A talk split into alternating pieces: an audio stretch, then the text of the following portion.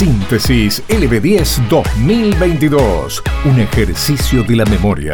Un repaso por nuestra historia reciente. Para un año tan particular es necesario ser contundentes en plural. Síntesis 2022 en LB10. Estos son los hechos más importantes de abril. Allá por principios de abril, el gobernador Rodolfo Suárez manifestaba dudas acerca de los datos de INDEC sobre la pobreza en Mendoza. Tengo que recordarte que, según INDEC, en base a los datos del 2021, el 44,6% de las personas en Mendoza estaban en situación de pobreza, mientras que el 7,2% se encontraban en indigencia. Escuchá la crítica que hacía Suárez en aquel momento. A mí me llama la, atención, sin, lugar eh, a, dudas. No quiero adelantar una opinión concreta y contundente, estamos estudiando eh, esos números, pero alguna duda tenemos. Eso es un porcentaje mínimo y, realmente nosotros, bueno, ha crecido el empleo han crecido así. Hay unos datos que en sí mismos son contradictorios, así que bueno, tal como el caso de Corrientes y otras provincias, estamos reviendo esos índices y, esperamos y ojalá, porque recién también lo decíamos en el discurso y en la Argentina que todos queremos, que las instituciones sean serias, respetables y que no se distorsionen datos por alguna cuestión política. Esto que vas a escuchar es una de las cuestiones que uno se pregunta, bueno, ¿y qué pasó al fin y al cabo con aquella medida? La Cámara de Diputados de la provincia aprobó en aquel mes de abril un proyecto de declaración para que Mendoza modifique su uso horario y pase a menos 4. Es una propuesta que fue impulsada por el legislador Jorge Difonso del Frente Renovador y que fue acompañada por unanimidad y que prevé en concreto dos solicitudes. Por un lado, se le pide al Ejecutivo local que evalúe la aplicación de la Ley 7955, la cual apunta a que Mendoza use el menos 4 y no el menos 3, como rige eh, actualmente. Por otra parte, se dirige al Congreso para que avance el proyecto de ley que impulsó el legislador Julio Cobos de la Unión Cívica Radical y que busca una modificación integral para todo el país. Cobos habló con LB10 en aquel mes y resaltó el apoyo recibido del ministro de Ciencia y Tecnología, Daniel Filmus, en este tema del uso horario. Escucha qué nos decía. Bueno, eh, un poco el consenso ha quedado manifiesto en, en los legisladores que han acompañado de distintas provincias, eso por un lado. Para mí hay un ahorro de energía, pero lo que hay que poner todo el énfasis en las cuestiones de, de aprendizaje, de, de tema laboral, condiciones para el trabajo, tanto los docentes, bueno, como el trabajo de los chicos, que es estudiar, y en eso como Filmos, bueno, viene de la educación también, así lo he entendido, y me dijo que le iba a hacer, se había reunido con Colombet y, con varios eh, investigadores, y que bueno, y que todos le habían manifestado la conveniencia que Argentina entre el uso 4 y que se ofrecía en el tratamiento de las comisiones cuando tenga. Yo le dije justamente, todavía no sabemos en qué comisión está, pero que bueno, él o alguno de sus allegados iba a participar para, para dar su su punto de vista. Bueno, y en aquel mes de abril también habló en el EVE Diario Primera Edición Guido Peña, coordinador de la corriente clasista y combativa. Puntualizó que hay 247 barrios populares en Mendoza donde viven personas que desempeñan en la informalidad y que presentan diversas necesidades. En este mismo contexto, Peña destacó el alto porcentaje de gente sin agua potable ni cloacas, y así lo decía en abril. Escucha la palabra de Guido Peña son hasta aquí censados 247 barrios populares y entendemos que andaríamos cerca de los 700 que todavía no hemos alcanzado a censar, pero que de aquí, de, esta, de, este primer relevamiento de 247 barrios populares, la situación que se va dando y que se desprende de los números que vamos registrando son que, por ejemplo, el 90% de estos barrios no tiene acceso al agua de corriente o al agua de red potable, el 99% no tiene cloaca, eso como las, los principales problemas a trabajar y ni hablar de las condiciones en las que muchos de estos barrios están construidos, donde no se encuentran muchas veces con cuestiones edilicias en condiciones, con un techo en condiciones, bueno.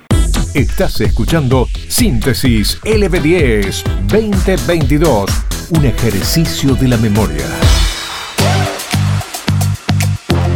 Abril a nivel nacional, bueno, después de lo que escuchábamos de Mendoza y también lo que ocurre es lo que mm, ya políticamente comenzaba a mostrar una grieta muy grande dentro del frente de todos, porque la vicepresidenta Cristina Kirchner desautorizó públicamente al presidente y así dejó en claro quién tiene la manija, quién tiene el poder y se agravaba la crisis política en el gobierno, porque decía en un acto, que te pongan una banda y que tener el bastón no significa que tengas el poder.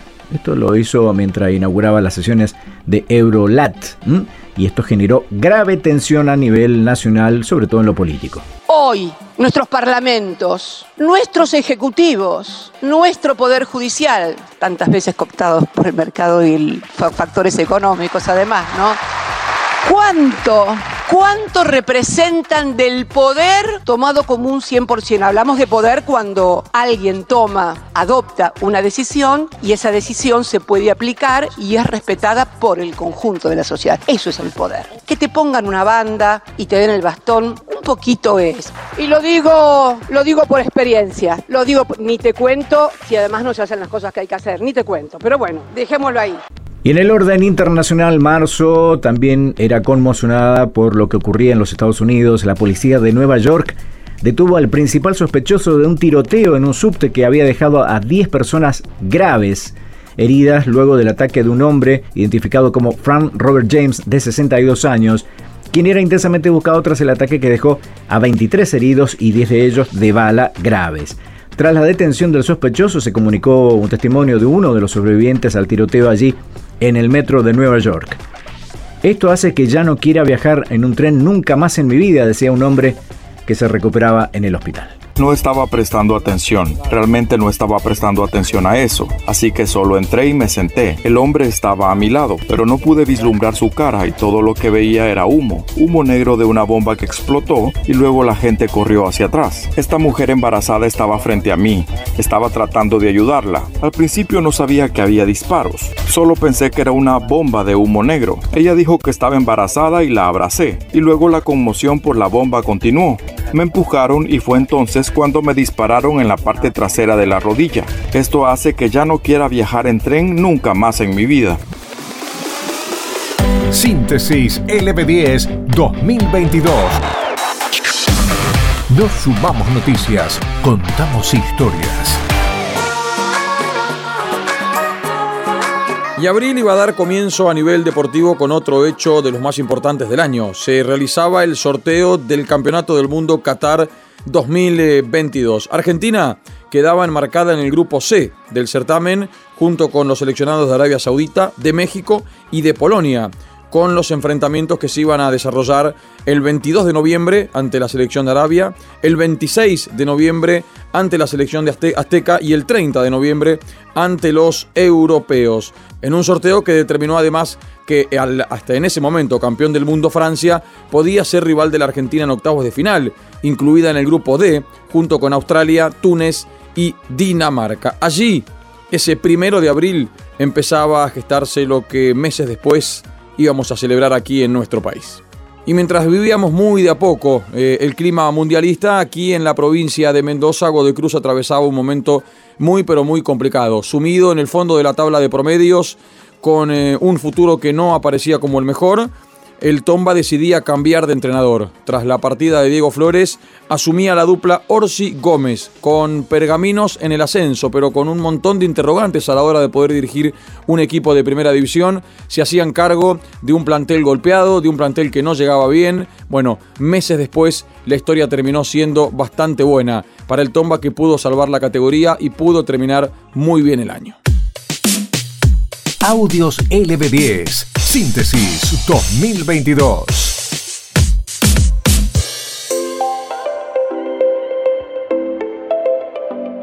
Abril fue el mes donde se instaló el tema de la defensa de la soberanía cultural en el país. Bajo el lema Evitemos el apagón cultural, la cultura no caduca, se marchó por diferentes puntos del país en defensa de los fondos para la cinematografía. Y una de las novedades musicales de ese mes vino al ritmo del tango con el artista venezolano argentino Ricardo Montaner que editaba Tango, su álbum que tenía como corte El día que me quieras. El 20 de abril nos dejaba un ícono de la actuación nacional, Hilda Bernard.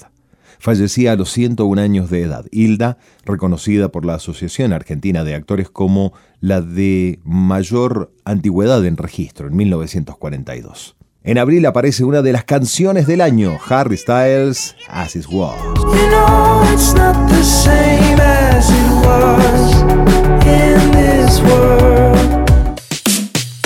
Encontrá este y todos nuestros contenidos sonoros en lb10.com.ar.